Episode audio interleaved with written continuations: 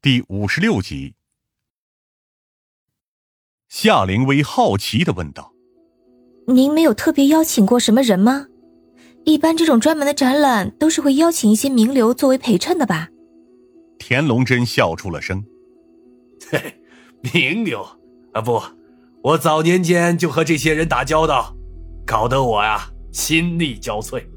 比起和那些所谓的社会贤达交流。”我更倾向于和底层的民众交谈，他们更能反映社会普遍的共识，以及为我提供一种新的思考方式，这才是最重要的。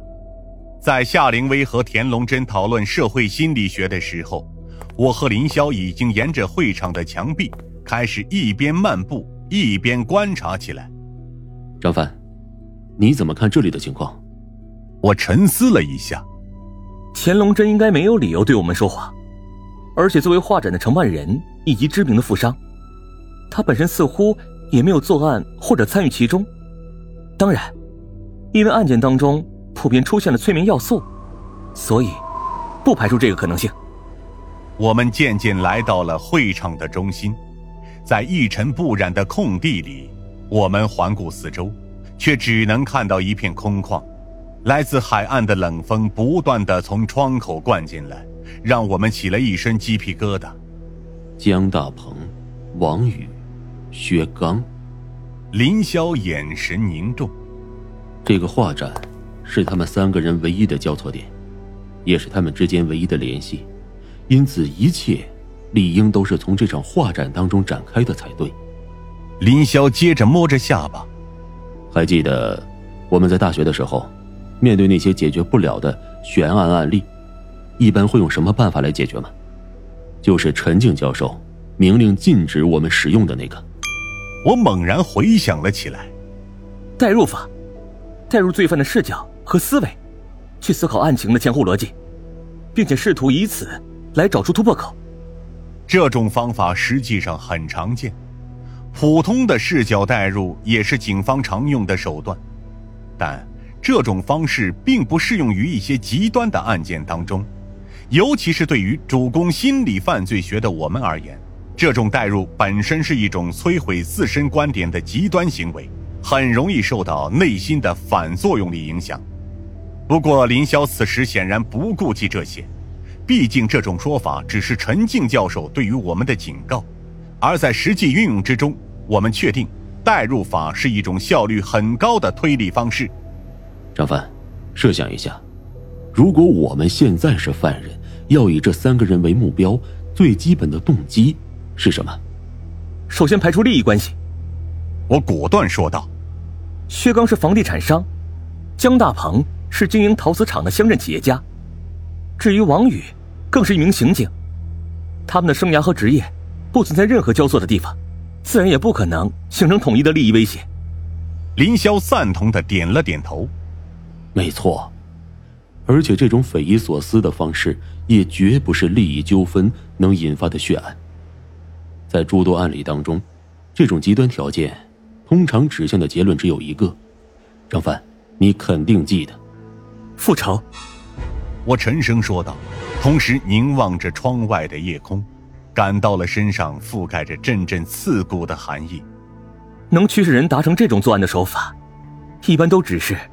出于单纯的仇恨而已，林霄无言的对我表示了赞赏。对，是复仇。根据凶手之前针对你和郑警官的行为来看，他不是完全的疯子，相反，他是个精通犯罪心理学的大师，能熟练运用麻醉剂和各种毒药，而且有着十足的手段和行动力。林霄目光如炬，似乎已经有了自己的判断。想想看，张帆。大胆设想一下，继续联系已有的情报，将张萌那边的线索也一并合到这个虚构的凶手形象当中。你发现了什么？你的意思是，把那个资助人的形象和这个凶手形象进一步联系？没错。林霄来回的踱步。现在我们需要的是大胆的设想。张帆，不能继续保守的调查下去了。我有些犹豫。可我们总要讲证据。林霄抓住了我的肩膀，表情诚挚。我知道你现在的身份是警察，但有些时候，警察更是需要进行一些非常规的判断才行。我点了点头。那么，精通犯罪心理学，擅长使用麻醉剂和毒物，有相当高超的化学知识，行动力高，且身形大抵为成年男性，相对而言较为强壮。同时，是一位堪称和蔼的长辈型角色，睿智，给人的感觉像是一名导师，而且熟悉我们的办案方式，对我们的行动有着一定程度上的监视能力。我和林霄蓦然陷入了无言当中，因为我们很清楚，这样的形象指出来的对象只有一个。不，这不可能！我果断说道。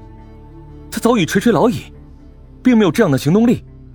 你当时看得很清楚，薛刚家里那个凶手开始沿着管道能爬上二楼的书房。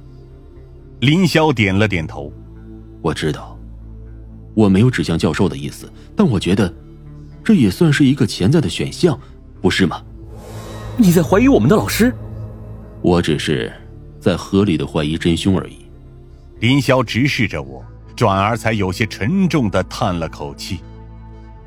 但你说的没错，这些条件远远不够指出真凶的线索，是我草率了。